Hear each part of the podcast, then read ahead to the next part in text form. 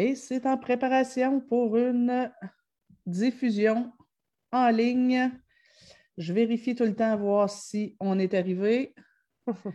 on devrait être en ligne à l'instant. Yes, we are!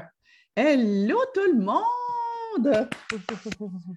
c'est dommage, j'aimerais tellement ça. Normalement, quand je fais des Zooms, euh, je, mets toujours une petite musique d'ambiance pour débuter, mais Facebook nous bloque ça. C'est dommage. D'habitude, je mets du Jack Johnson pour nous mettre euh, un peu d'Albin. Un petit peu d'Albin. On va, on va chanter à la place. ah, peut-être pas. C'est vrai. Faudrait vraiment mieux pas. Les gens ne veulent pas que je chante. Bonjour, mesdames et messieurs. Bien content d'être avec vous encore une fois en ce beau mercredi midi. Euh, pour les Québécois, il fait-tu assez beau? Il fait-tu assez beau? C'est magnifique. J'ai essayé d'aller dehors ce matin, puis je pense que j'ai un peu bronzé. Fait que j'ai l'immense privilège de faire du télétravail et pouvoir travailler dehors de temps en temps. Et d'ailleurs, c'est excellent pour la bonne humeur, ça, je trouve. Euh, on est là ce midi pour euh, se parler de bon, gestion des émotions, mais en particulier de gestion de crise. Les crises de nos petits, moyens et peut-être même grands enfants, dépendamment de comment les choses vont évoluer. Et euh, pendant que tout le monde se connecte progressivement, j'en profite pour vous présenter quelqu'un que j'admire beaucoup depuis déjà plusieurs années, euh, que j'ai connu comme auteur. J'ai commencé par la lire avant de la connaître, puis finalement, ben, j'ai eu la chance de la rencontrer. Euh, Solène Bourg, mesdames et messieurs. Bonjour! c'est ça, l'admiration est mutuelle, hein, Nancy? Je pense qu'on s'en est déjà parlé. Là. Je pense qu'on a. Euh, tous les deux des créneaux ben, semblables puis différents à la fois, puis complémentaires et tout ça. Fait que, ouais, euh, je suis bien heureuse d'être avec toi euh, ce midi pour euh, ce live Facebook. Écoute, Solène, j'ai envie de te laisser l'honneur de te présenter et de dire aux gens, tu fais quoi, toi, dans la vie? Dès qu'est-ce que tu manges? oui, c'est ça. Donc, je vais essayer de résumer ça assez rapidement parce qu'en fait, je suis une touche à tout. Hein. Moi, tout ce qui touche l'intervention, l'éducation, ça me passionne depuis bon, plus de 25 ans, là, euh, et euh, ben, j'ai fait plusieurs choses dans ma vie. J'ai travaillé en intervention beaucoup auprès des familles d'enfants 0-12 ans. Donc, je suis psychoéducatrice euh, à la base et tout ce que je fais comme petits à côté est rattaché à l'intervention, à mon rôle de psychoéducatrice.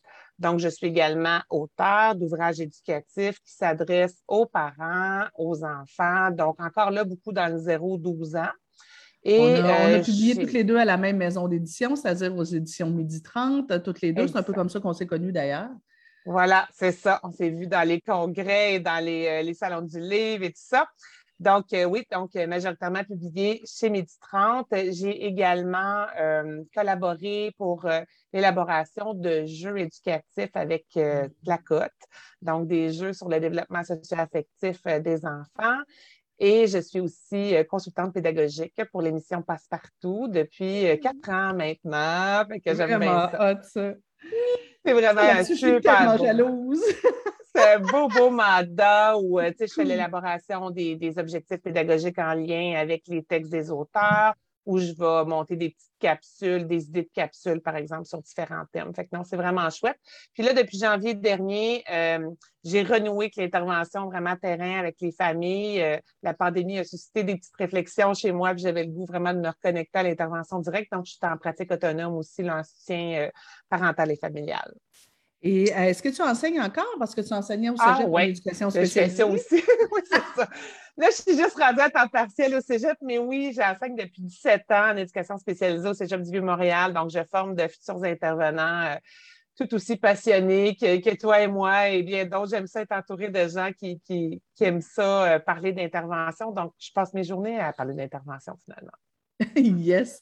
Et euh, dans ce que tu as fait, euh, tu as écrit plusieurs bouquins justement sur la gestion des émotions, gestion euh, des émotions, mais aussi gestion de l'anxiété. Tu entre autres, tu avais tes deux petits livres, Petit loup. L'autre, je sais pas que je ne l'ai juste pas amené, là, mais tu as Petit loup entre à l'école, Petit loup se sent bien à l'école, des belles métaphores, des belles allégories, des beaux exercices avec des dessins pour les enfants qui entrent à la maternelle.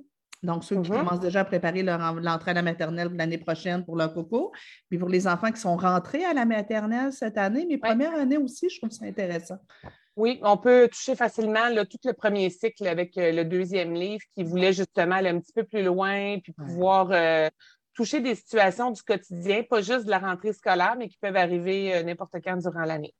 Fait que oui, cette collection-là, j'ai touché un petit peu justement l'anxiété, les, émotions qu'on peut vivre dans un contexte scolaire, des fois un peu des peurs.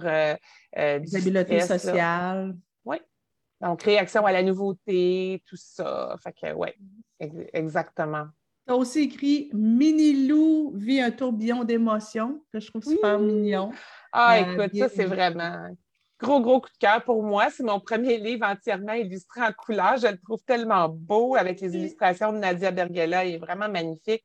Euh, donc, euh, un album éducatif pour les deux à six ans qui est vraiment comme une petite histoire où on suit Minilou dans son quotidien à la maison, à la garderie et qui va vivre différentes émotions. On décortique un peu comment il se sent dans son corps, les manifestations physiques, comment il se sent dans sa tête. Il y a beaucoup d'interactions, c'est-à-dire qu'on fait bouger les enfants, il y a une petite comptine, donc euh, c'est fait pour être dynamique. Là. Euh, donc, euh, j'ai voulu mettre en action les enfants en même temps que leur faire découvrir les différentes émotions. Et ton petit dernier que je n'ai pas encore reçu? Oui, je l'ai ici, là, je ne sais pas si on va le voir. Oui, les grandes émotions des tout petits. En fait, c'est un peu, on pourrait dire jusqu'à un certain point, le complément de Minilou, dans le sens mm. où, euh, une fois que j'ai écrit Minilou, il y avait beaucoup de parents qui disaient Ah, c'est vraiment chouette, j'aimerais ça décortiquer un peu, comprendre comment ça, mon enfant, c'est plus difficile pour lui, par exemple, l'autocontrôle ou la capacité à nommer ses émotions. Donc, euh, c'est vraiment sur le développement euh, socio-affectif, les apprentissages émotionnels des deux à six ans un livre qui s'adresse aux parents intervenants et dans lequel il y a plusieurs pistes d'intervention très concrètes qui peuvent euh, l'aider dans, ces défis-là. Excellent. Écoute, j'en profite pour dire bonjour euh, aux gens qui sont là. On a Stéphanie qui est là. Euh, je vais prendre mes lunettes de bonne femme parce que sinon, je ne vois rien. Chantal qui est là, Ripa qui est là. On avait aussi quelqu'un tout à l'heure de la France que j'ai perdu. Euh, j'en profite pour euh, dire aux gens, je ne sais pas pourquoi, je n'ai pas compris c'est quoi la twist, mais euh, ça fait quelques fois que pendant nos lives, on a des, des, spams, on a des gens qui écrivent et qui nous envoient leur, numéro WhatsApp. Là, tu vois, j'ai quelqu'un qui essaie de, se trouver un mari. la semaine dernière, on avait une espèce de secte religieuse qui nous parlait d'un gourou. Euh, écoute, j'essaie d'effacer au fur et à mesure. Alors, si parfois je ne regarde pas la caméra, j'écoute, je n'en écoute pas moins, euh, mais j'essaie d'effacer un petit peu au fur et à mesure. Les joies, de la ben Oui, exactement. Ma belle Solène, euh, on est là ce midi, on a à peu près une heure devant nous là, pour se parler. bon, dans la gestion des émotions, ça, ça, ça, ça comprend toutes sortes de trucs, la gestion des émotions, mais en particulier pour les parents qui nous écoutent, les Boswell de crise. Euh, quand les émotions de nos cocos débordent et, euh, ben, un, qu'est-ce qu'on fait quand ça déborde? Deux, comment on peut prévenir peut-être un peu ces débordements-là? Fait que, euh, écoute, j'ai envie de te donner le micro. Tiens, vas-y, tais-toi. Le micro, c'est bon. Bien, en fait, il faut essayer de voir aussi parce que, tu sais, il y a des crises où l'enfant a quand même une certaine disponibilité à nous entendre. OK? Mm-hmm. Euh, il, est il, est capable de demander du soutien ou il est capable de dire je ne suis pas bien, puis on peut l'aider. Il arrive des moments où là, la crise là, est vraiment rendue dans le haut du volcan qui explose et là, l'enfant zéro disponibilité. On pourrait dire n'importe quoi, il ne serait pas ouvert à l'entendre. Et là, à ce moment-là, c'est vraiment nous, comme parents, qui doit utiliser des moyens pour réussir à l'apaiser parce que quand même qu'on essaierait de se faire entendre raison, il n'y a rien, rien, rien à faire. Donc, là, il faut dire déterminer... aux gens, faites le test. et dites chocolat. S'il arrête de pleurer et qu'il vous regarde, c'est peut-être parce qu'il est en maîtrise de lui. Oui, c'est super bon truc, en effet, c'est ça. donc, euh, euh, fait que oui, à un moment donné, moi, j'essaie souvent avec les parents de dire est-ce qu'on est capable de, par exemple, qualifier les crises de 1, 2, 3? crise 1, euh, on est capable d'y parler, d'y suggérer des moyens, puis il est capable de les appliquer par lui-même. Oui, puis il y a une certaine ouverture à ce moment-là, être consolé. Si on lui tend les bras, il va peut-être venir dedans.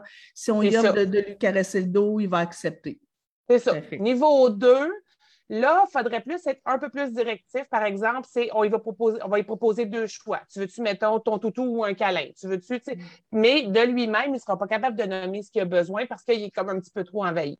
Puis là, mm. niveau 3, là, il n'y a plus rien à faire. Là. Je veux dire, là, il, est, il a complètement décroché. Et il y a certains enfants que, rendus là, c'est impossible un retour au calme là, en disant OK, on respire. Non, non, vous allez, vous allez recevoir quelque chose en pleine face. Là, mm. Donc, il faut que la crise, elle explose puis qu'elle redescende graduellement. Mais j'irais même vers des niveaux 4, dans le sens où tu as des enfants qui, en pleine crise, euh, euh, non seulement deviennent un peu hors de contrôle, ils n'arrivent plus à, se maîtriser, ils débordent totalement, puis tu en as d'autres qui deviennent à ce moment-là aussi extrêmement, on peut avoir des gestes de violence importantes. Oui, il y a des enfants euh, qui, en, crise totale, se sauvent dans la maison, en dehors de la maison, des fois dans l'école ou à l'extérieur de l'école. Mm. Euh, il peut y avoir des gestes agressifs, des choses qui revolent, euh, puis dépendamment peuvent se faire mal. Oui, ils peuvent, se, faire, mal, se mordre, se tirer les cheveux. Euh, moi, ma fille, vers deux ans, s'est fait vomir à quelques reprises. Et euh, c'était comme si. Euh, ou on peut même voir le spasme du sanglot, l'enfant qui. Moi, ma soeur s'évanouissait carrément, qui est d'ailleurs là quelque part. Bonjour Chantal, qui s'évanouissait euh, carrément quand elle faisait des crises. ça, devient des crises d'une intensité vraiment incroyable. C'est ça, c'est ça. Donc, c'est sûr qu'à partir du moment où on a identifié un peu justement les, le niveau d'intensité des crises, petite, moyenne, grosse crise, ben, les moyens ne seront pas les mêmes pour les apaiser. Euh, et là, aussi, euh, Solène, j'aurais envie aussi de faire la différence entre les crises de perte de contrôle, j'appelle ça les crises émotionnelles. L'enfant, il est envahi par les émotions. Puis j'aime beaucoup ton, échelle 1, 2, 3, 4. mais il y a aussi des enfants qui font des crises volontaires.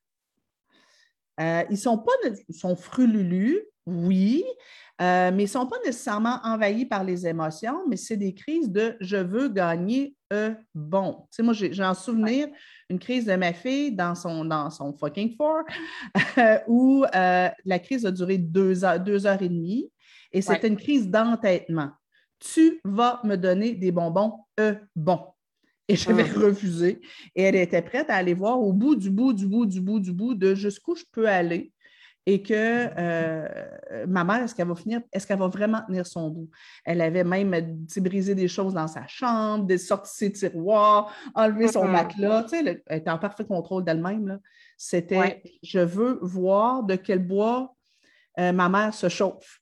C'est ça elle est où la limite, comment la limite va se, va se manifester. Puis souvent, ces enfants-là qui vont faire des crises, je dirais un petit peu plus intentionnelles, tu sais, mm-hmm. ben, c'est parce qu'ils ont compris qu'avec ça, il y avait un certain pouvoir. Voilà. Fait que peut-être que c'est arrivé à un moment donné que, bon, maman, papa étaient un petit peu plus fatigués, ils ont quand même un petit peu acheté la paix en disant, hey, là, à soir, là, et là, l'enfant, il a fait Oh là là, ça, là, il y a une brèche ouverte que moi, je peux pousser un petit peu plus loin la limite, un petit peu plus loin. Donc, ces enfants-là, souvent, on est capable, peut-être pas sur le coup, mais dans certaines situations, en réfléchissant, on est capable de comprendre euh, qui ont un certain autocontrôle. Euh, je te donnais un exemple tantôt, juste avant la, rencontre. J'ose avec une maman, puis là, elle commence à me dire que son enfant, le matin, si c'est pas elle qui va le reconduire à la garderie ou à l'école, il fait des grosses crises. à l'école maintenant. Il fait des crises. Grosses crises, puis euh, ça a l'air vraiment incontrôlable on commence à décortiquer ça. Puis là, je dis, il faut trouver des moyens parce que si un matin, tu n'es pas là, puis tu es parti au travail, parce que là, tu es en télétravail, si tu n'es pas là un matin, ben, qu'est-ce qu'il va faire que ce soit papa qui allait le conduire? Elle dit, ah, mais il n'y en a pas de problème quand je suis pas à la maison, quand c'est papa qui est tout seul. Fait que j'ai fait, oh, mais c'est une super bonne nouvelle parce que ça veut dire qu'il a à l'intérieur de lui la capacité d'autocontrôle et il choisit volontairement les matins où tu es là de se laisser aller. Tu sais. Tout à fait.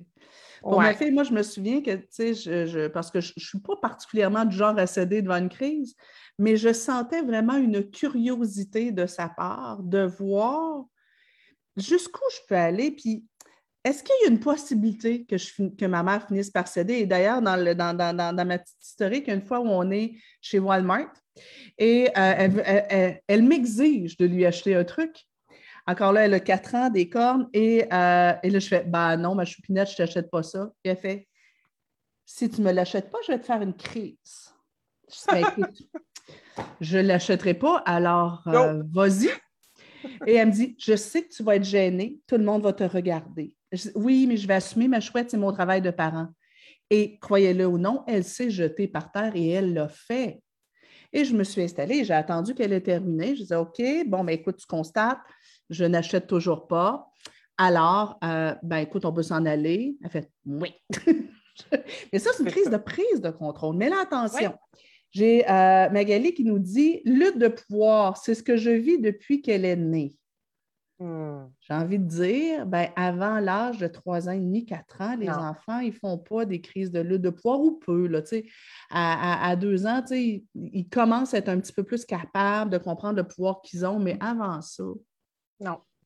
Généralement, ça, euh, va arriver plus vers 4 ans. C'est ça, c'est ça. Là, à ce moment-là, on parle plus, par exemple, d'un enfant qui aurait un tempérament, par exemple, plus colérique. il y a des enfants mm. qui, oui, on peut dire, ah oui, il a tout le temps été intense, même bébé, là, mon Dieu, il pleurait fort et tout ça. Mais ça, c'est vraiment une question de tempérament. Puis il y a des enfants qui sont comme ça, facilement envahis émotivement, mais euh, c'est, comme tu dis, avant deux ans, deux ans et demi, trois ans, l'enfant, il comprend très peu. oui, à un moment donné, il peut faire des petites associations, mais c'est vraiment souvent centré sur un besoin.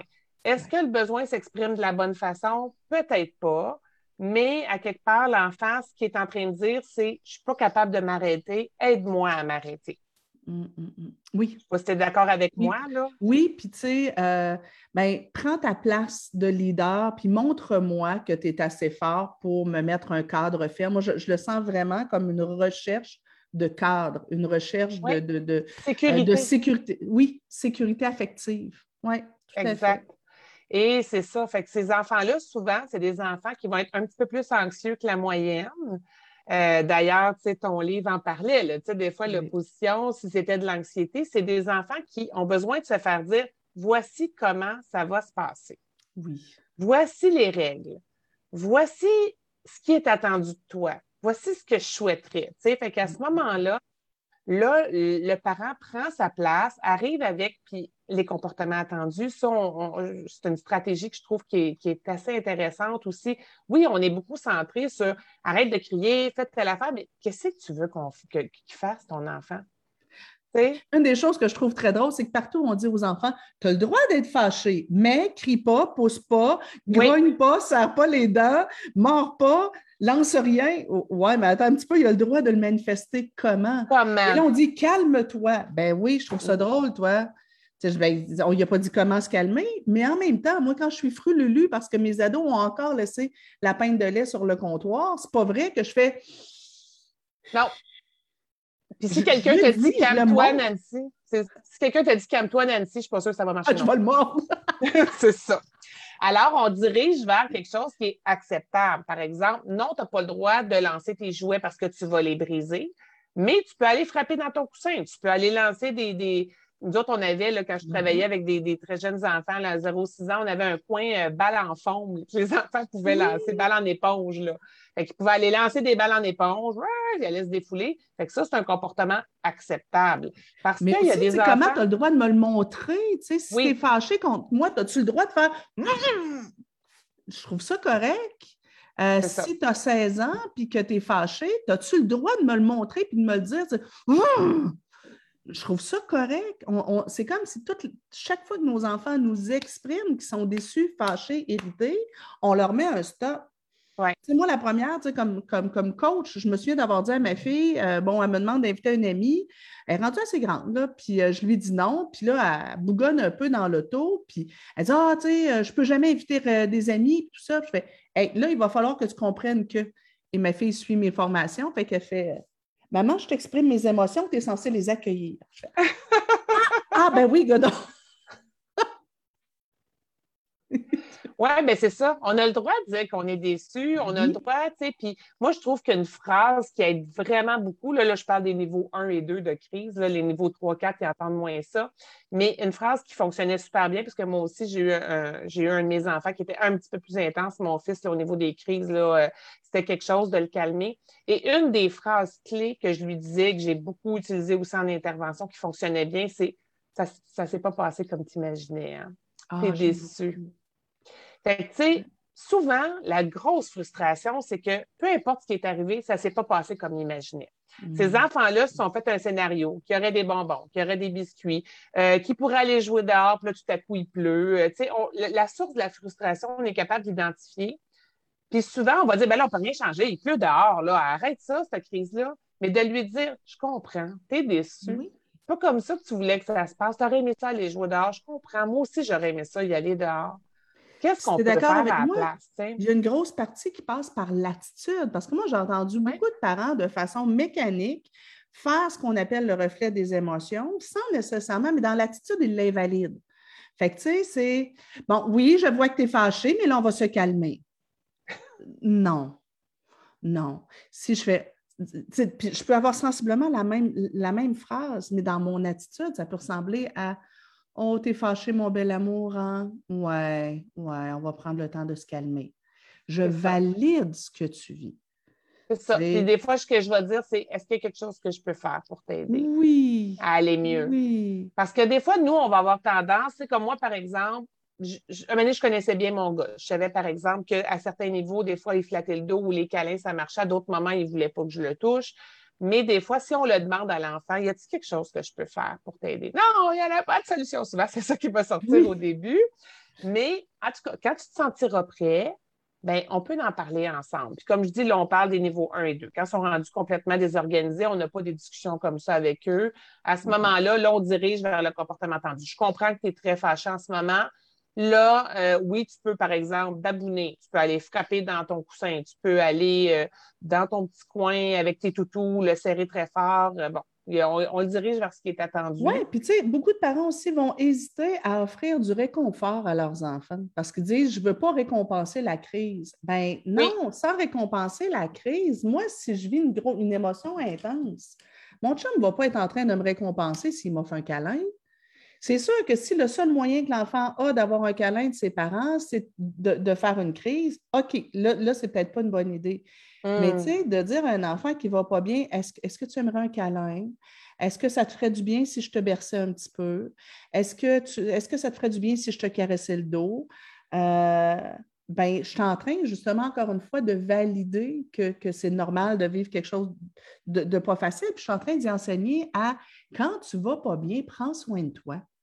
Oui, exact. C'est pas vrai que si je, si, je suis très en colère, que je vais aller mettre à genoux dans le coin et que ça va m'aider. C'est pas vrai. Non. C'est dans le fond, c'est ça, qu'on va enseigner à nos enfants.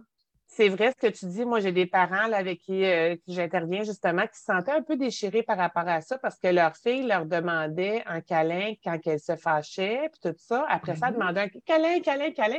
Puis ils disaient, ben là, j'ai pas envie. Là. Tu sais, à un moment donné, elle fera pas la distinction entre les câlins euh, d'amour, les câlins. Bon, là, j'ai dit, ben c'est de les nommer peut-être comme ça. Tu as besoin d'un câlin de réconfort, tu sais, ou un câlin d'apaisement. Donnez un autre nom à ça. C'est pas un câlin d'amour de on est bien tous les deux ensemble. Ça se peut que moi aussi, je me sente en colère un peu. Puis que j'ai... Mais si l'enfant en a besoin pour s'apaiser, ben on le nomme différemment, tout simplement. Puis on peut même le faire différemment. Tu sais, aussi de dire. Euh, on choisit des gestes un peu différents pour le câlin, ou on va justement flatter dans le dos. Euh. Peut-être que dans une phase 2, on y apprendra à prendre soin de lui tout seul, mais peut-être que dans une phase 1, peu importe l'âge, si on a un enfant qui fait beaucoup de débordements et qui ne sait pas encore s'autoréguler, ben, on va peut-être commencer par lui donner beaucoup de soutien dans la, dans la régulation, puis progressivement l'amener de plus en plus autonome. Mais tu sais, l'apprentissage de la gestion des émotions, c'est long, là. Puis ça, c'est une des raisons pour laquelle je tenais tant à ce qu'on en parle, parce que tu sais, j'ai un groupe héros de nos enfants. D'ailleurs, tout le monde, je vous invite à vous y joindre. Euh, c'est un groupe d'entraide, puis les parents souvent disent Bon, ben, tu sais, j'ai un enfant de, mettons, 3 ans, 5 ans ou 7 ans qui fait beaucoup de crises. Qu'est-ce que je peux faire pour que ça arrête? Ben, tu sais, ma première réponse, c'est être patient. ça n'arrêtera pas demain matin. Ben non, c'est ça, c'est un long processus. C'est un long processus. Puis justement, tu sais, euh, moi, comme je racontais tantôt, mon fils qui faisait des crises de colère assez importantes. Nous autres, on faisait des blagues chez nous en disant que le Terrible 2, c'était pas l'âge auquel ça arrivait, c'est la durée. Ça a duré deux ans, le Terrible 2 ici. ça n'a pas arrêté entre deux et quatre ans. Tu sais. Non, non, ça, c'est euh, non plus. Non, c'est ça. Fait que là, à un moment donné, puis ça, ça s'est poursuivi plus tard. Là. 6-7 ans, il y avait encore des crises importantes euh, où je devais vraiment, à un moment donné, le mettre à part parce qu'il était comme complètement envahi. Puis, à un moment donné, on en avait discuté à un souper. Il avait été capable, euh, après un moment d'apaisement, de me dire Tu sais, maman, j'aimerais ça que ça soit différent, mais je suis pas capable, c'est comme plus fort que moi. C'est comme si ça explose en dedans. Sais. Fait que ces personnes-là, mon gars, il est rendu à 16 ans aujourd'hui, là. Et c'est pas un petit gars qui gère super bien les émotions quand ça se passe pas comme il voulait. Il n'a pas mm-hmm. changé. Il y a des moyens différents maintenant. Il ne fera plus de crise à terre. Dieu merci. Ça va, mais c'est, il va avoir de la misère. Si quelque chose ne se passe pas comme prévu, bon, lui, euh, il a eu l'école en pandémie et tout ça, mm. ben, il était babouneux, puis bougonneux, puis bon, c'était plate le cours, blablabla, euh, bla, bla, puis non, je ne suis pas motivée, puis il était peut-être on, va dire qu'il y a peut-être eu bien des jeunes qui ont été comme ça, mais peut-être plus intransigeants que la moyenne sur euh, ce genre d'affaires-là. Puis, euh, mais on en a beaucoup discuté ensemble. on essaie de trouver des moyens pour l'accrocher, pour le motiver. Mais oui, c'est un long, long, long processus. Puis les enfants développent des moyens au fur et à mesure que les années passent, mais les moyens. ce que tu nommes, c'est que, tu sais, euh, comme parents, des fois, on se prend un peu pour le bon Dieu on pense que si on fait les bonnes interventions, nos enfants vont tout le temps aller bien.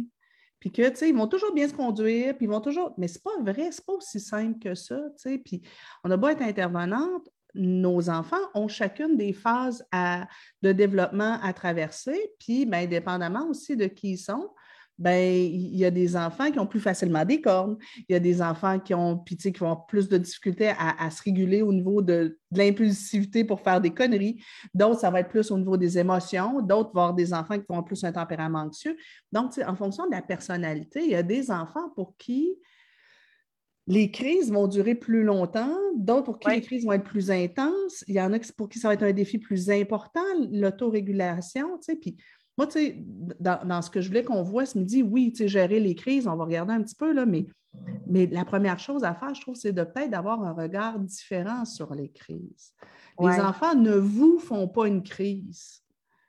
Ils vivent une crise, ils vivent des émotions. À part les crises d'opposition, tu sais, qui ça, pour moi, c'est plus euh, du domaine du jeu, de, on va voir ce qui va se passer. Puis il s'agit d'être ferme, puis que les crises, euh, le jeune ne gagne rien pour ses crises, puis éventuellement, il va nous arrêter ça, sauf s'il y a un trouble de l'opposition, et là, c'est un autre enjeu. Euh, mais pour euh, l'enfant standard, ben, c'est son, son, réservoir à émotions qui déborde. Ben, il faut qu'il apprenne à gérer son réservoir, puis à savoir quoi faire quand ça déborde. C'est ça, exactement.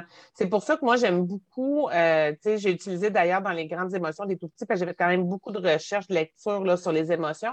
De plus en plus, on parle de régulation des émotions plutôt que de gestion des émotions.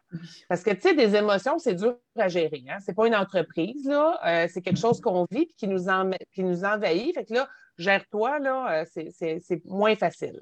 Trop de gens confondent gérer ses émotions avec contrôler ses émotions, donc mettre un couvert sur le presto. C'est ça. C'est pas une super C'est pas ça.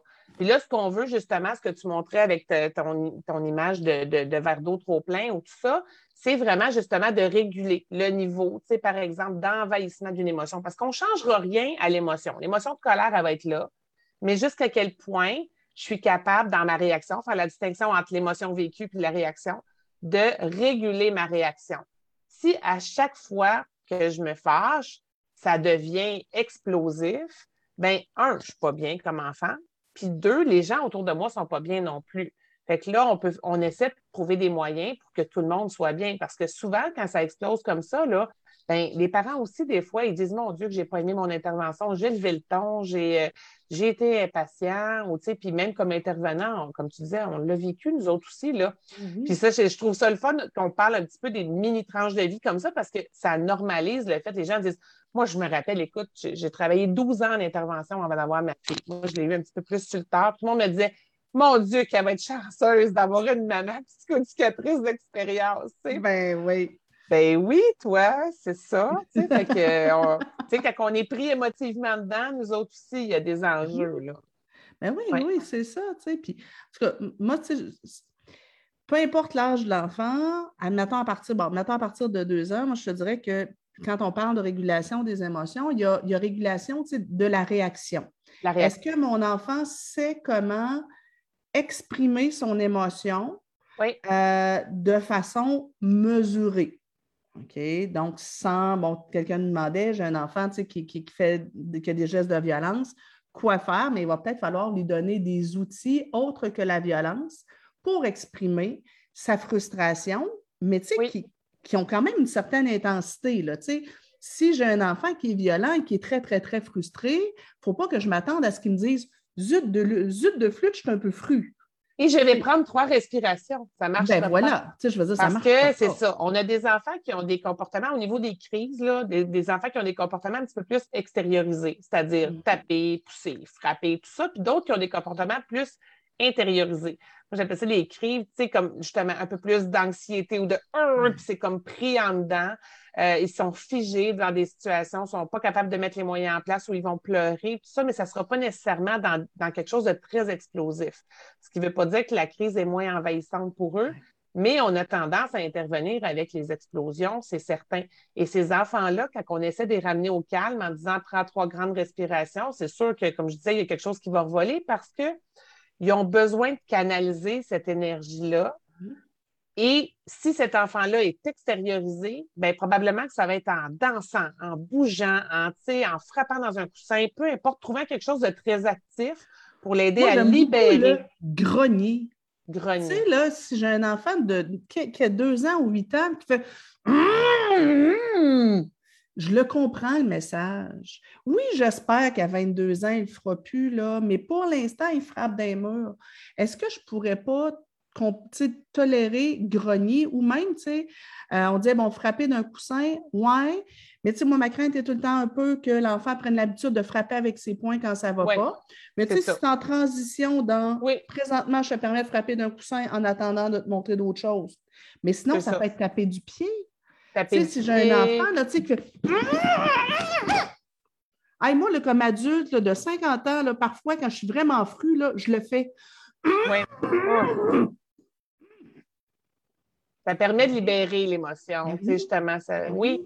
Puis, tu n'as pas été. En fait, en fait, ce qui est important à retenir, ce qu'on devrait, par exemple, essayer de limiter au maximum, c'est tout ce qui est, par exemple, qui va euh, nuire à la personne elle-même ou aux autres autour. Mm. Donc, manquer de respect envers une personne, les gestes d'agressivité directs ou indirects, même lancer un objet en direction de quelqu'un, c'est un geste d'agressivité important qu'il faut diriger ailleurs. Euh, fait que, tout ça, ça ne devrait pas être toléré, puis on devrait mm-hmm. trouver des moyens justement d'avoir autre chose. Fait que si l'enfant, en ce moment, là, il lance ses jouets partout, il frappe son frère ou sa soeur, il vous frappe même comme parent, ben un c'est très, très euh, correct, là, dans le ben sens où il a réussi à sortir son, côté grognon, puis en même temps, ben, ça va peut-être lui permettre de s'apaiser après. Là. Là, si tu es d'accord avec moi, euh, Solène, tu sais, euh, ces trucs, on va enseigner à l'enfant par des mises en situation, des jeux de rôle, ce qu'on lui permet quand il est frululu comme expression de la, de la, frustration. Puis après ça, comme, tu sais, il y a comme comment j'exprime comment je suis frustrée, mais aussi après ça, comment qu'est-ce que je fais pour, pour, m'aider à revenir au calme? Pour moi, c'est comme deux phases. Euh, mais ça, on va, enseigner, on va enseigner ça aux enfants, pas quand ils sont en crise, ou ben pas juste après une crise, alors que leur cerveau est plus ou moins disponible aux apprentissages, puis que moi, je suis encore un peu sur le qui-vive. On enseigne ça aux enfants quand ça va bien. bien. Samedi matin, il fait beau, j'ai pris mon petit café, on s'assoit, et on, dit, ben, tu sais, j'ai remarqué que dernièrement, quand tu es frustré, quand tu n'es pas content, souvent, ça dégénère en cris, en coups, en ci, en ça. Puis là, je peux même lui montrer ce qu'il a tendance à faire. Dire, ça, ce n'est pas une bonne idée. Mais maintenant, tout le monde a le droit d'être fâché. Et là, selon l'âge de mon enfant, je vais adapter mon langage. Je vais dire, mm. voici on, va regarder ensemble qu'est-ce que tu peux faire. Comment, comment tu penses que tu pourrais me le dire et me le montrer quand tu es frustré? fait que là, au début, mon enfant va me trouver la façon idéalisée. Je, vais, je devrais dire Je suis fâchée, maman. Oui, mais tu sais, quand on est super, super, super fâché, c'est dur de faire ça. Même moi, comme maman, quand je suis super, super, super fâchée, je ne réussis pas toujours. Hein? Qu'est-ce qu'on peut faire? Et là, on peut faire des mises en situation. Moi, je lui montre, puis ben, je lui fais expérimenter, puis dire Toi, là, là-dedans, qu'est-ce qui, qu'est-ce qui t'aiderait? Est-ce que de faire est-ce que ça, ça t'irait? Moi, je ne trouve pas que c'est ah. idéal, mais sais-tu quoi? je trouve que c'est pas si mal. On on va peut-être pas le faire à l'école, mais ici à la maison, là, hein? tantôt quelqu'un disait, ben, souvent les crises vont se passer euh, avec les, principales figures d'attachement. Oui, parfois les enfants gardent le couvert sur le presto ailleurs, oui. ils, explosent ça à la maison, à l'endroit où ils savent qu'ils vont être aimés de toute façon. On va faire des mises en situation pour dire à l'enfant, quand ça ne va pas, voici ce que tu, peux, faire. Et après ça, je veux revenir sur quelque chose que tu as dit, c'est, ben, après ça, ben, quand la crise est d'intensité 1 et 2, moi, comme parent, je pourrais peut-être accompagner mon enfant pour l'aider à faire ce qu'on a convenu ensemble. C'était quoi les moyens dont on avait parlé? Est-ce que tu s'en rappelles? Ou bien moi, je vais le mimer pendant, que devant lui, après avoir validé son émotion, dire Ouais, je pense que ça ne s'est pas passé comme tu pensais. Euh, je vois que tu es fâché. Des fois, c'est suffisant pour qu'il se calme. Je vais y offrir du réconfort. Des fois, c'est suffisant pour qu'il se calme. Si ce n'est pas suffisant, parfois, je vais lui dire Écoute, hein, hein montre-moi, tu as raison. Moi, je trouve que des fois, le meilleur moyen de faire cesser une crise qui est en escalade, c'est de permettre la crise. C'est ça. C'est correct, mon grand. Tu as le droit de pleurer, tu as le droit de grogner. Je comprends que tu es fru, tu as le droit de me le montrer. Mm-hmm. Parfois, ça, ça va aider. Mais quand la, quand la crise arrive à 3 et 4, ben, malheureusement, rendu là, euh, pendant la crise, il n'y a pas grand-chose à faire. Non, c'est ça. Il y a certains enfants, c'est ça. Il y a certains enfants des tout petits, euh, parce que des fois, au niveau sensoriel, ils vont refuser, mettons, le câlin d'un adulte, de, leurs parents, mais ils vont, par exemple, euh, prendre une petite couverture, se la mettre sur eux, puis ça va leur faire du bien. Euh, j'ai une petite fille, justement, là, on appelait ça la technique burrito. Fait la petite fille, quand c'était ça, il y avait, c'était pas une négociation, là, c'était pas qu'est-ce que tu veux appliquer comme moyen, c'est qu'on allait sortir la petite couverte puis dire, je pense que ça serait peut-être un petit moment burrito. Fait que, fait que là, elle prenait sa petite couverture, puis elle s'entourait dedans en burrito, puis euh, c'est ça. Puis ça Parfois, ça peut être le parent qui entoure un peu l'enfant, tu sais, qui aide l'enfant, dire Regarde, je t'amène ta couverture, on va faire le burrito, ça va t'aider à calmer le pompon. Euh, j'aime beaucoup, l'image du burrito, je trouve ça Oui, c'est ça. Puis écoute, la petite chouette en burrito était vraiment cute parce qu'on l'a pratiqué ensemble à la maison quand je suis allée. Elle est allée chercher sa, sa couverture, elle m'a montré comment qu'elle l'utilisait, puis comment les parents l'utilisaient et tout ça. Fait que je pense qu'elle était très fière, mais à un moment donné, bon, encore là, il faut faire la distinction, tu sais, justement, de dire, bien, ça, c'est justement quand il n'y a pas d'autres moyens qui fonctionnent. Ben Parce que là, à un moment donné, la même petite chouette s'est retrouvée à faire des crises puis à dire, je veux mon burrito, tu sais, tout le temps. Fait que là, c'est là où, à un moment donné, il faut y apprendre à dire, ben non, tu sais, là, je pense que les autres moyens dont on avait parlé, tu es capable, je te sens capable.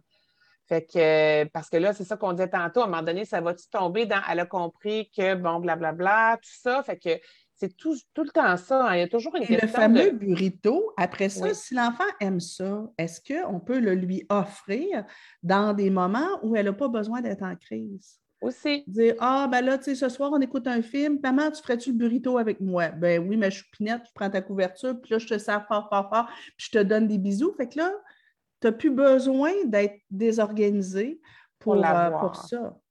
Et là, il y a quelqu'un qui pose une question que j'aimais bien, qui disait, ben, tu sais, euh, est-ce qu'on peut enseigner à l'enfant de 4 ans à utiliser des techniques de méditation, de relaxation quand il est en colère? Oui et non. C'est ça. je suis d'accord avec toi. Oui et non. Est-ce qu'on peut commencer à lui enseigner les techniques de méditation et relaxation quand il va bien, pour commencer? Oui. Euh, oui, mais là, on sème des graines qui vont pousser plus tard. C'est ça. Puis après ça, ben, quand il est débordé par les émotions, il ne faut peut-être pas s'attendre à ce qu'il s'en aille quelque part et qu'il fasse de la respiration, relaxation. il n'est pas rendu là. Par, contre, un enfant, par exemple, qui ne serait pas trop dans les crises extériorisées, qui n'est pas du genre à lancer, frapper, tout ça, ben ça peut arriver qu'on se mette à son niveau et qu'on dise Regarde-moi, on va respirer ensemble lentement l'enfant, ça va l'apaiser à un niveau 1 et 2. Comme je disais, rendu au niveau 3 et 4, si vous lui demandez de respirer, vous allez, euh, il risque de vous cracher en pleine face, mais ce n'est pas une bonne idée. Mais, euh, mais oui, niveau 1 et 2, mais il faut justement, comme tu dis, que ces techniques de respiration-là, il les a expérimentées dans d'autres circonstances. Par exemple, moi, une, stratégie que j'aime beaucoup, que j'avais vue dans le livre là, de Incroyable moi, maîtriser son anxiété, c'est la technique du toutou sur le bedon, là, quand ils viennent pour s'endormir. Fait que, ouais, fait que tu fais faire des vagues au toutou, comme ça, on leur apprend la respiration abdominale. Fait qu'ils sont couchés, mettre le toutou sur le ventre. Ça, c'est dans un moment où ça va comme relativement bien, mais juste pour s'apaiser avant le dodo, ou un moment peut-être de petite anxiété avant le dodo. Puis là, ben, il doit faire faire des vagues au petit toutou pour l'endormir. Puis quand ils vont moins bien, niveau 1 et 2, on peut leur dire Te rappelles-tu les petites respirations avec ton toutou? Est-ce que ça te ferait du bien en ce moment ben Oui. Mais en fait, tu sais, Solène, je réalise, c'est le fun parce qu'on joue dans la même équipe. Euh, si tu es comme moi, tu sais, moi, je suis allergique à toutes les petites recettes toutes faites qui disent Bon, ben voici comment on gère la crise d'un enfant tout enfant confondu, tout âge confondu. Donc, tu sais, il y a une approche qui dit, mais ben, si un enfant fait une crise, on doit lui donner un câlin. Ah, écoute, mon ado en haut, là, puis pourtant, c'est un câlineux, c'est monsieur câlin, là. Mais si ça va vraiment pas et que je lui donne un câlin, il va se sentir tellement envahi, ça ne fait pas de sens. Fait que, moi, ce que j'aime beaucoup dans ce que tu apportes, c'est tout le ça dépend. Est-ce que j'ai un enfant qui a des habitudes extériorisées, donc un enfant qui ça, ça, sort, ou un enfant pas de respirer, qui est plus intériorisé? Est-ce que j'ai un enfant, tu sais, moi, je rajouterais, est-ce que j'ai un enfant de type kinesthésique? Un enfant de type kinesthésique, ça passe beaucoup par son corps. Euh, donc, et, un autre enfant, tandis que l'autre, ça va peut-être plus passer par l'auditif verbal. Tu sais, tu as des enfants que euh, de la musique, ça va les apaiser, de parler, ça va les apaiser, de m'entendre parler doucement, ça va les apaiser. Il y a d'autres, il y en a d'autres que ça va agresser. Euh, il n'y a pas de recette miracle. Ben voilà, ça dépend du type de crise. Ben, est-ce que c'est une crise euh, de prise de contrôle ou est-ce une crise de débordement émotif? C'est quoi le niveau de débordement émotif? Donc, tu sais, tout ça dépend. Ça, serait le fun qu'on ait une belle petite recette à ben vous donner, mais pas tant. Tu sais, Nancy, tu l'as vécu pour avoir été longtemps en intervention terrain, toi aussi. Même comme intervenant, quand on arrive dans un nouveau milieu, malgré qu'on a une formation et tout ça, c'est beaucoup d'essais-erreurs. Ben Parce que là, on a un être humain devant nous qui a comme ses caractéristiques propres à lui. Et là, on va faire un essai d'une intervention. Là, wow, ça ne marche pas, on va se réajuster. Mais ben, c'est pareil pour les parents. Les parents observent leur enfant. C'est eux autres qui connaissent le mieux leur enfant. Quand ils font appel à des intervenants, moi, je leur dis tout le temps, moi, je vais vous proposer des stratégies, là, mais ça se pourrait que demain matin, vous m'écriviez en disant Hey, ça marche zéro open bar, là. Il n'y a rien à faire. Euh, c'est à vous autres de l'ajuster, de l'adapter ou de dire Ah, ça, ou même moi, comme parent, je ne me sens pas à l'aise d'appliquer ça. C'est correct aussi.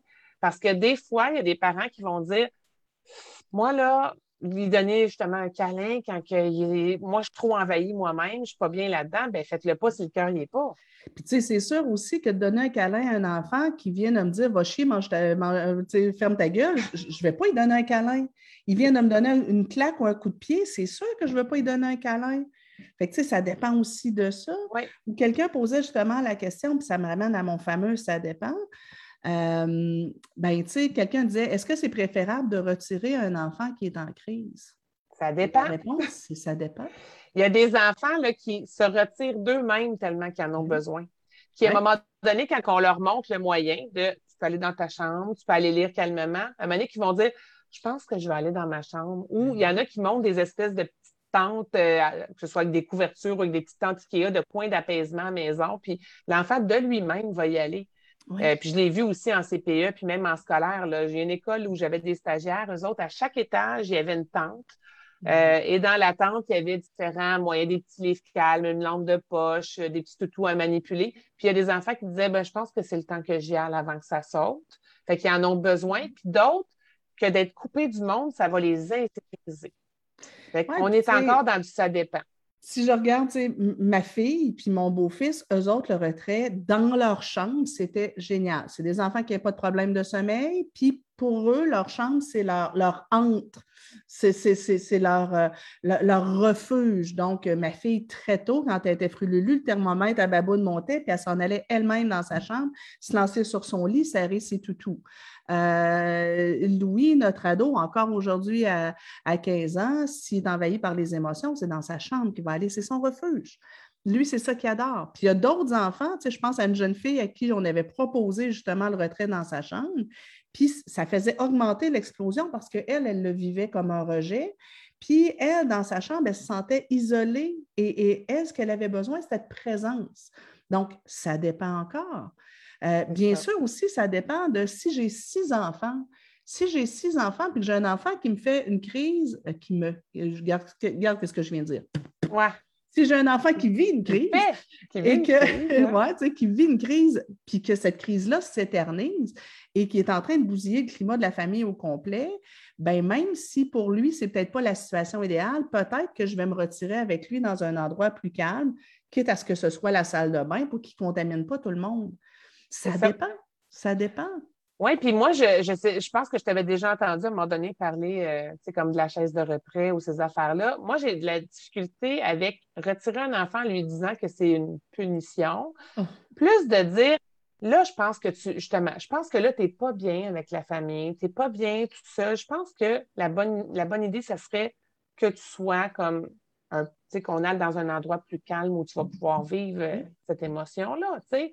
Fait que, à un moment donné, c'est plus comme un coin d'apaisement qu'on cherche qu'un point de retrait. En tout cas, je sais tu es d'accord avec moi. tellement, tellement, tellement. Il ne faut pas, surtout pendant la crise, si, j'ai une conséquence à donner à l'enfant parce qu'il a brisé des choses, parce qu'il a insulté, je la donnerai après la crise. Euh, puis ce sera peut-être une conséquence supplémentaire comme une activité qui est coupée, comme quelque chose comme ça. Mais, mais, le retrait, ça sert à, moi je me dis, ça sert à entraîner l'enfant à quand je ne vais pas bien, je ne vomis pas ma colère sur tout le monde. Non. Puis je me retire, je me calme le pompon, je prends soin de moi, et après ça, je reviens. Dans ma vie de couple, on a des accrochages et c'est ce qu'on fait. Quand, ben quand, on monte, à un moment donné, il y en a un ou deux qui décrètent un time-out en disant là, on va prendre une marche on va prendre une marche. Moi, je vais souvent aller prendre une douche. Euh, je vais euh, sortir dehors, aller sur le quai. Je vais faire quelque chose qui me fait du bien pour m'apaiser, revenir une meilleure régulation des émotions avant de dire des conneries que je vais regretter. Puis là, ben, après ça, quand, quand, ça va mieux, on revient dans le fond. C'est ça qu'on veut entraîner. Je veux entraîner mon, mon, coco à quand tu es à l'école, puis que tu te chicanes avec ton meilleur ami, puis que ça commence à monter, puis que tu es sur le point de le frapper, puis de le pousser éloigne-toi de lui, va faire quelque chose qui t'aide et reviens. C'est ça. Puis je pense que j'imagine que tu vas être d'accord avec moi là-dessus. On peut utiliser ces exemples-là de nous-mêmes pour en parler à nos enfants, de dire mm-hmm. Moi, quand je suis fâchée, tu sais, non, c'est vrai que je ne ferai pas de crise à terre à l'âge que j'ai, mais je ne sais pas si tu as déjà remarqué, mais que si par exemple j'ai un argument avec papa ou avec euh, vous autres, ben, je, vais, je vais me retirer, je vais aller dans la douche, je vais aller prendre une marche. Donc, j'en ai des moyens, moi aussi ça m'arrive de vivre de la colère. Fait quand on normalise un peu ça, je trouve que ça aide aussi à l'enfant de dire Ah, OK, maman aussi, des fois, là, elle se sent comme envahie ou papa se sent envahi par des émotions. On n'est pas en contrôle. Et moi, là, j'ai travaillé en intervention longtemps et il y a quelques familles que j'ai vues où les parents disaient Moi, chez nous, là, c'est pas vrai que je vais montrer mes émotions. Moi, il faut que je sois en contrôle. Alors, mes enfants, si j'ai de la peine, ils ne verront pas. Si je suis en colère, ils ne verront pas. Et si je suis fatiguée, je ne veux pas qu'ils voient. Alors, je suis tout le temps bonjour. Hein? Mm. Alors, imaginez à quel point cet enfant-là, la barre, elle est haute parce que pour plaire à son parent, il faut qu'il soit comme ça, en contrôle tout le temps. Alors qu'on peut se servir de notre humanité de parents pour dire ben, Moi non plus, je ne suis pas parfaite. Moi aussi, ça m'arrive des situations qui me mettent hors de moi. Voici ce que je fais. Tu veux-tu que je t'en parle? Tu sais? Pas plus tard, ce moment-là. La semaine passée, mon chum, c'est un grand émotif. Euh, ben, il, avait, il y avait la discussion avec son fils, tout un contexte où il disait euh, Je suis quelqu'un de très émotif, je suis quelqu'un de très sensible et j'en suis pas moins fort pour autant.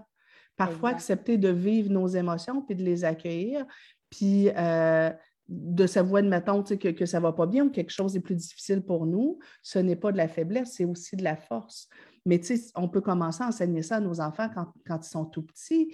quand je dis à mon enfant de 3 ans, 4 ans, là, là, maman, elle est vraiment trop fâchée, là, je pense que je vais aller me calmer.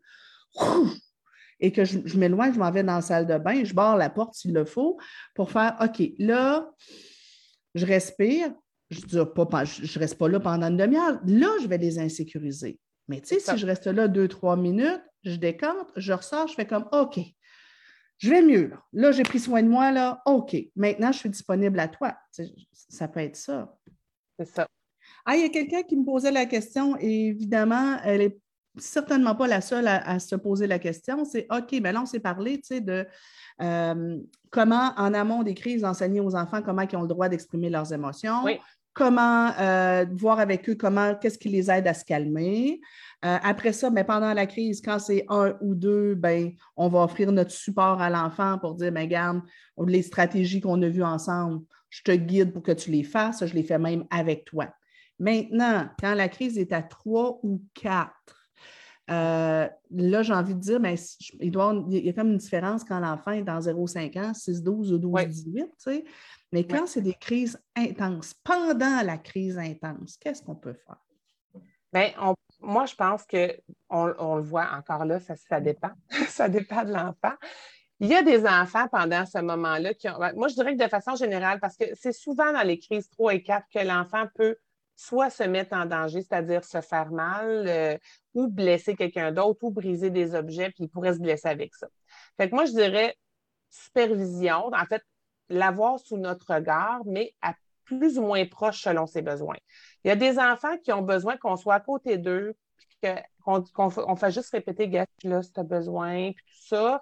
Leur rappeler c'est bon, c'est bon, c'est bon, je suis là, c'est bon. OK, des fois, juste de, parler lentement, doucement, c'est correct, ça va aller, pleure, c'est beau, OK. J'ai déjà vu une éducatrice dans le milieu où je travaillais faire une intervention vraiment très minimale, mais chouette, avec un. Il y avait un petit bonhomme que lui, quand il était fâché, il se frappait la tête au sol. Hmm. Elle s'est assise à côté, puis elle a mis un coussin en dessous de sa tête. C'est tout. Oui. Fait que c'est correct, tu as besoin de faire ça, mais je veux pas que tu te fasses mal. Mm. Fait que des fois, juste une présence comme ça, très apaisante, réconfortante, mais pas trop parler. C'est pas le temps de tomber dans Ah, oh, maman, tu sais, là, on n'est vraiment pas dans euh, je vais te donner des moyens. L'enfant n'est pas trop réceptif, mais justement, valider, je comprends que tu es en colère, euh, je suis là. C'est correct. T'aider. Certains enfants, ça va être plus à distance. je dirais que si l'enfant, par exemple, s'en va dans sa chambre, garder la porte ouverte, la voir à l'œil, euh, puis justement, on pourrait même à la limite s'asseoir à la table pas loin qu'on a un, type de dire, regarde, je suis ici au besoin, quand tu auras besoin de play, ben, ah! puis justement, là, il va se mettre à, à bardasser un peu, tant qu'il brise rien, tant qu'il se fait pas mal, on peut le laisser se défouler si c'est pas dangereux pour lui ou pour les autres. Euh, comme je disais, il y a des enfants qui ont besoin de défouler. Il y a des enfants qui vont plus aller s'enrouler d'une grosse couverture, serrer leur toutou, pleurer vraiment beaucoup, comme on disait tantôt, les, sanglots qui continuent. Euh, donc, euh, mais accompagner l'enfant. C'est-à-dire qu'on montre qu'on est là, qu'on est présent, qu'on est disponible aux besoins. Puis bon, c'est sûr que si on a, comme on disait tantôt, six enfants, ça se pourrait qu'on soit disponible, mais tu sais, de dire, là, tu comprends, tes frères et sœurs, il faut que je m'en occupe, mais je suis pas loin, puis se donner un petit signal. S'il y a quelque chose, tu as besoin. Oui, ou faire de l'alternance, de dire, je viens de voir, c'est correct, je suis pas loin tu as encore besoin de pleurer, pleure, on va se parler tout à l'heure. L'enfant ne comprend pas tant, mais il entend que je suis là. C'est ça. Puis je m'éloigne, je vais faire d'autres choses, je reviens, je m'éloigne. Est-ce que tu as besoin de moi? C'est ça. À éviter, j'ai envie de dire, beaucoup de, spécialistes disaient quand l'enfant fait une crise, ignorez-le, comme ça, il va comprendre que les crises sont, sont inutiles. Bien, ça dépend. Si c'est une crise de prise de contrôle, sans ignorer l'enfant, donner peu d'importance à la crise, pas trop. Mais quand j'ai un enfant qui est vraiment envahi par les émotions, j'aime pas qu'on fasse semblant que l'enfant n'existe pas. Non, il y a besoin. tout seul avec ça. C'est ça. Puis souvent, l'enfant, tu sais, les enfants, en tout cas, en très bas âge, ont très, très peu d'autocontrôle sur comment ils se sentent en dedans. Puis souvent, ça va les insécuriser de dire, mon Dieu, c'est quoi cette boule-là qui explose en dedans de moi? Un peu plus vieux, vont peut-être comprendre un peu mieux, mais encore là, le problème, c'est que oui, après coup, mettons un enfant de 7, 8, 9, 10 ans, il va dire après coup, je sais, j'aurais dû faire ça, mais je n'étais pas capable. Ben oui, sur le coup, ça se pouvait pas. Fait qu'il n'est pas capable de l'appliquer. Fait que oui, il connaît les moyens. Puis oui, c'est le fun d'en parler quand on est calme, mais des fois, au moment de la crise, l'enfant va dire, j'y arrivais juste pas. J'y arrivais juste pas. Je n'étais pas capable de le faire. Fait là, à ce moment-là, il faut en reparler, que dans un autre moment de calme, de dire OK, là, l'autre fois, tu le sais, ça n'a pas fonctionné. Tu n'as pas été capable d'appliquer le moyen. Est-ce que tu veux qu'on discute ensemble de quelque chose d'autre qui pourrait fonctionner? Euh, donc, à ce moment-là, justement, on en parlait tantôt, des fois de la musique calme. Est-ce que tu as besoin que moi, je fasse une action? Est-ce que si toi, tu n'es pas capable de te mettre, tes écouteurs à ses oreilles, d'écouter ta musique, que tu veux que j'aille partir de la musique ou tu me dis, mets-toi-en pas? Là, mettons, on parle d'un pré-ado à euh, donc là, à ce moment-là, offrir sa disponibilité en soutien à l'enfant, de dire, ben, dis-moi comment je peux t'aider et t'accompagner là-dedans, ou tu veux pas que je m'en mêle, ou tu veux trouver des solutions par toi-même ou que je t'aide. Fait qu'on peut les amener à trouver des solutions, on peut les amener à en discuter avec nous, des idées ont, auxquelles ils ont pensé, on peut leur proposer des choix. De dire, mettons, entre ça et ça, qu'est-ce que tu penses qui te ferait le plus de bien? Parce que des fois, ils n'ont pas d'idée de dire, mettons, entre, euh, je sais pas moi, de la musique, euh, puis euh, aller faire, aller marcher dehors. Par exemple, on parle d'un enfant un peu plus vieux, ado, là, qui serait capable de partir ou d'aller prendre une marche avec moi. Qu'est lequel des deux tu sens qui ferait le plus de bien? C'est ça.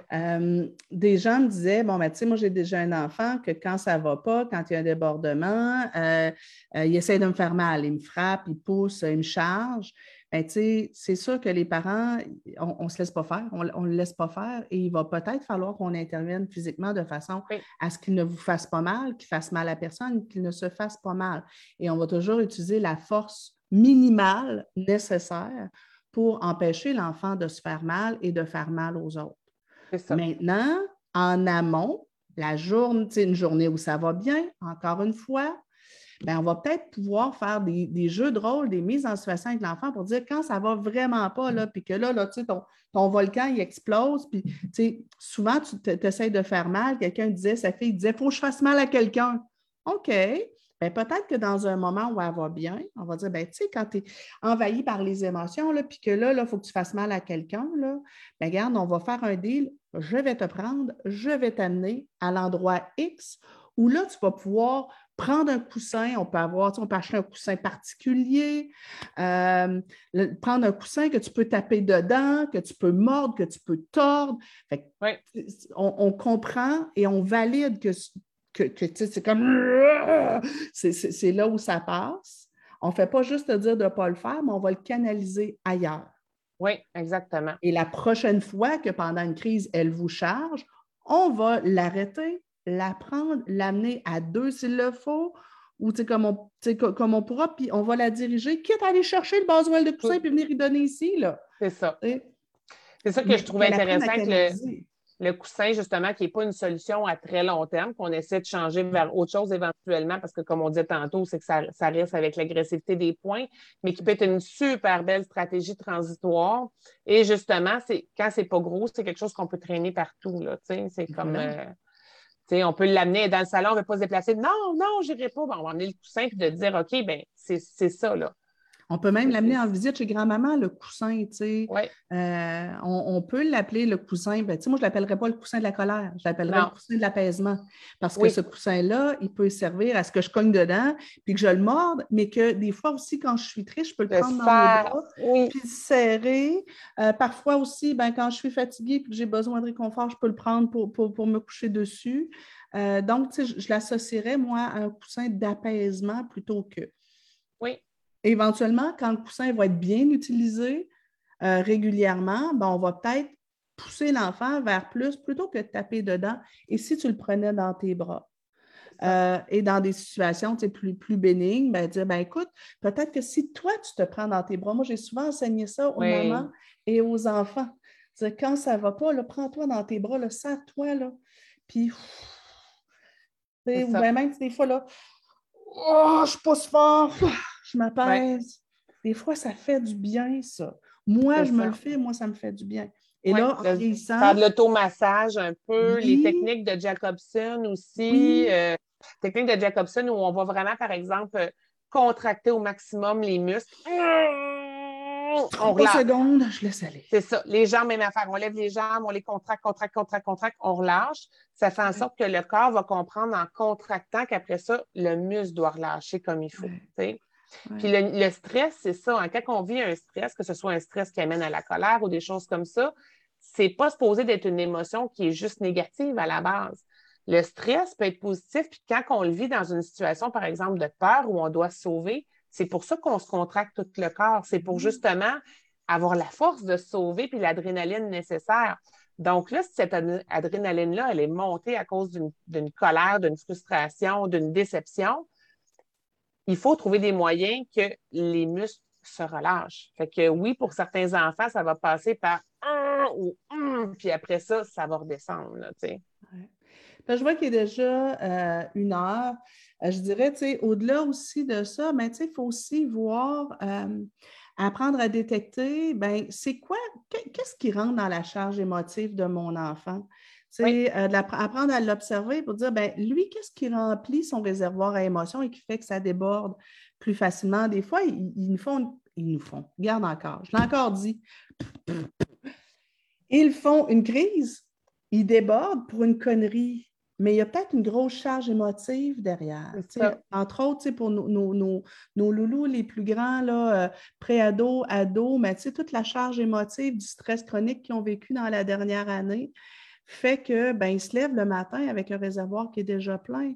Donc, apprendre à nos enfants, à, nous, apprendre à, détecter ce qu'il y a là, les aider à avoir des façons de décharger ça avant que ça déborde, euh, leur apprendre à, à mieux sentir aussi pour pouvoir prendre soin d'eux. Euh, il y a toute la, gestion aussi de comment on apprend aux enfants à tolérer les frustrations.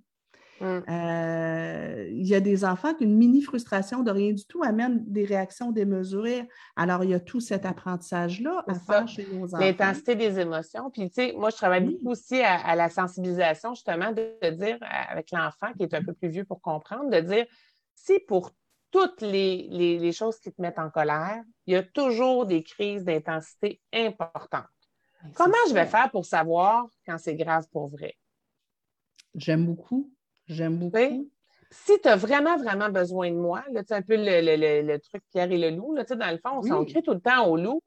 Bien, à un moment donné, euh, il va arriver une situation de détresse importante et je ne pourrai pas t'aider. Il peut y avoir te sentiras vraiment euh, pas bien, puis je ne serai pas là. Exact. Puis, il peut y avoir aussi toute une investigation à, à, essayer de voir qu'est-ce qui se passe dans les croyances de mes enfants. Est-ce que mon enfant pense qu'il devrait avoir tout ce qu'il veut dans la vie? Est-ce qu'il a associé que quand je lui dis non, c'est parce que je ne l'aime pas? Fait qu'il y a tout un travail à faire là-dessus. Bref, on avait euh, une petite capsule d'une heure. Mais on vous a mis en haut plein de liens pour aller plus loin. Euh, parce que c'est vrai que l'apprentissage, la gestion des émotions, la gestion des crises euh, avec nos enfants, ce n'est pas simple. Alors, tu sais, euh, je vais rajouter d'autres liens aussi parce qu'on a quand même plusieurs, et Solène et moi, on a quand même plusieurs éléments sur la gestion des émotions. Si vous voulez connaître un petit peu plus Solène, ses écrits, tu as des capsules vidéo aussi.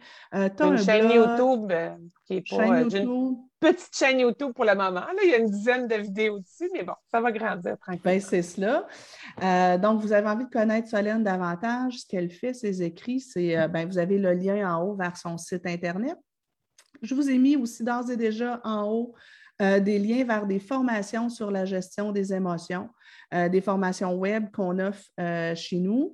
une qui, je vais rajouter, je pense que je n'ai pas eu le temps de mettre celle qui était gratuite, J'en ai une qui est d'à peu près une heure aussi sur euh, cerveau et gestion des émotions. On regarde un petit peu les, neurosciences des émotions. Euh, dedans aussi, j'ai une petite allégorie pour aider les enfants à comprendre euh, la charge émotive. Ça s'appelle le, principe de sac de vidange, sac, sac d'épicerie. Puis j'ai six étapes de, de gestion de crise sur lequel j'ajoute un ça dépend. Tu sais, moi, j'aime beaucoup aujourd'hui, on a, on, a amené, on, a amené plein de nuances. Et c'est fascinant parce que cette, vidéo-là, je l'ai faite avec Louis alors qu'il y avait une dizaine d'années, neuf ou dix ans. Et maintenant, écoute, c'est un beau grand ado de 15 ans qui, qui, a d'autres enjeux au niveau de la gestion des émotions. Euh, on vous propose ça. On vous propose aussi une formation de trois heures sur enseigner la saine gestion des émotions des enfants. Euh, il y a un programme aussi pour les intervenants qui est beaucoup plus étoffé. Ça serait le fun d'ailleurs faire une vidéo là-dessus, toi et moi, euh, à ajouter à ce mhm. programme-là. Et puis, euh, il y a aussi une formation de trois heures sur gérer nos émotions d'adultes. Oh! Pour aider l'enfant à gérer les siennes. Parce qu'on s'appelle qu'on est des modèles. Et sinon, on est souvent dans les débordements émotifs. Bien, c'est sûr que ça n'aide pas beaucoup nos cocos. Exact. Ben, Solène, quelque chose à ajouter? Ben, écoute, euh, non, je pense que c'est complet. Puis, euh, je pense que c'est en fait, ce que je trouve intéressant, c'est vraiment de. Ce que les gens ont à retenir, en fait, c'est que première chose, on essaie de voir c'est qui notre enfant dans ces crises, puis c'est qui qu'on est, nous, comme parents aussi, dans, dans cette dynamique-là. Puis à partir de là, ben, je pense que les petits essais-erreurs vont être de plus en plus gagnants parce qu'on va mettre des stratégies en place qui vont, euh, qui vont, qui vont être gagnants et qui vont fonctionner mieux. Ouais. Observer plus, questionner un petit peu plus. Tu sais, puis tantôt, quelqu'un disait euh, les crises de ma fille de 4 ans sont très changeantes. J'ai envie de dire c'est normal parce qu'elle ne vit pas toujours la même intensité des émotions. Elle n'a pas toujours le même niveau de fatigue. Elle a 4 ans, c'est l'âge où les enfants s'essaient aussi dans des crises de prise de contrôle.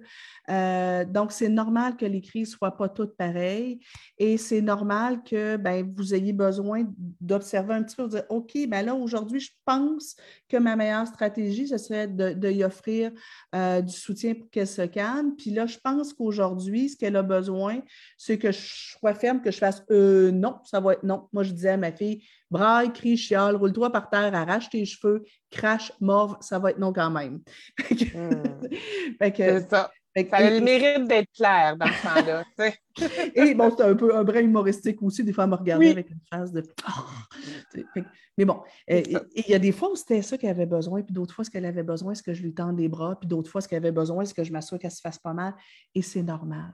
Deux, trois autres petits outils rapides pour ceux qui ont le temps. Euh, toujours aux éditions Midi 30. C'est notre maison d'édition full pref, on ne le dira pas. Euh, jouons avec les émotions, euh, des, petits, cartons pour apprendre aux enfants le langage des émotions. Dans la même lignée, les émotifs qui sont la version pré-ado-ado. et un autre livre que j'aime bien aussi aux, aux éditions Midi 30, c'est Fantastique Moi, calme la colère, donc avec dans la série des, des, Incroyables Mois. Et euh, pour les enfants, peut-être un petit peu plus vieux, là, encore une fois. Là, 7-12, je pense. Oui, 7-12, je trouve ça intéressant pour que nos jeunes apprennent à, comprendre comment ça se passe pour eux. Je ne l'ai pas, je l'avais pas sorti, mais aussi j'aime beaucoup, euh, je pense que je vais prendre le temps d'aller chercher, Opération oui, je l'adore, vraiment. En fait, pendant que Nathalie est partie chercher Opération aide les enfants, euh, à partir de 7 ans, je dirais, à prendre conscience euh, des situations qui peuvent provoquer certaines, euh, certaines réactions émotives, les sensations physiques qu'ils vont vivre, les comportements, comment ils se sentent dans leur cœur. Fait que un petit outil très visuel, oui, pour les aider à décortiquer les situations puis mettre en place des moyens euh, puis, entre autres, dans les stratégies en bas, c'est qu'est-ce qu'on peut faire pour t'aider. Il y en a une des stratégies que j'aime beaucoup pour ça. Oui, qui est vraiment intéressante. c'est intéressant pour la gestion des émotions, comme pour la gestion, par exemple, des conflits, euh, des, euh, l'enfant qui, a fait, qui a fait une gaffe. Donc, ça nous permet de faire un retour qui est bienveillant, qui est positif et qui aide à grandir notre jeune sur son comportement ou les situations qui ont été difficiles. Écoute, je suis encore envahie par un paquet de, de, spam. Si jamais quelqu'un sait comment je peux réussir à bloquer ça, c'est juste dingue. Ça vient de, toutes sortes de, euh, profils différents. Euh, sur toutes sortes de sujets où ils essayent de donner des numéros de téléphone, nous envoyer des thérapeutes conjugaux, euh, des trucs sexuels. Écoute, c'est de toute beauté. Je, gère ça à chaque fois. Euh, alors, si quelqu'un peut m'aider là-dessus, ce serait fort, ça, serait fort apprécié. T'es rendu trop international, Nancy, tout ça. C'est comme partout dans le monde qui sont qui veulent se servir de ta plateforme pour pour ça. Fait que non, pour les gens qui écoutent, allez pas cliquer sur ces liens-là. C'est pas une bonne idée. ah, j'aime bien euh, Asna qui dit euh, Pensez aux mamans, un grand merci. Oui, une belle pensée aux parents parce que, bon, dépendamment des endroits dans le monde, il y a des endroits où les papas sont plus ou moins impliqués. Euh, mais une grande pensée, au, puis un gros câlin aussi aux parents qui ont à composer chaque jour avec un enfant qui pourrait être plus émotif euh, et avoir des défis au niveau de la gestion des émotions, ce n'est pas évident. Fait que, ouais, on vous en donne, on vous envoie un gros câlin de compassion, mais n'hésitez pas à aller chercher euh, du soutien. Merci fois 100 000, ma belle Solène. gros bisous, gros bisous, gros bisous, Tout le monde, on se voit mercredi prochain aussi pour un autre Facebook Live. Je ne me rappelle même pas du thème. Vous regardez sur la page, vous allez, vous allez le trouver. Merci, gang. Bye. Bye. Allez.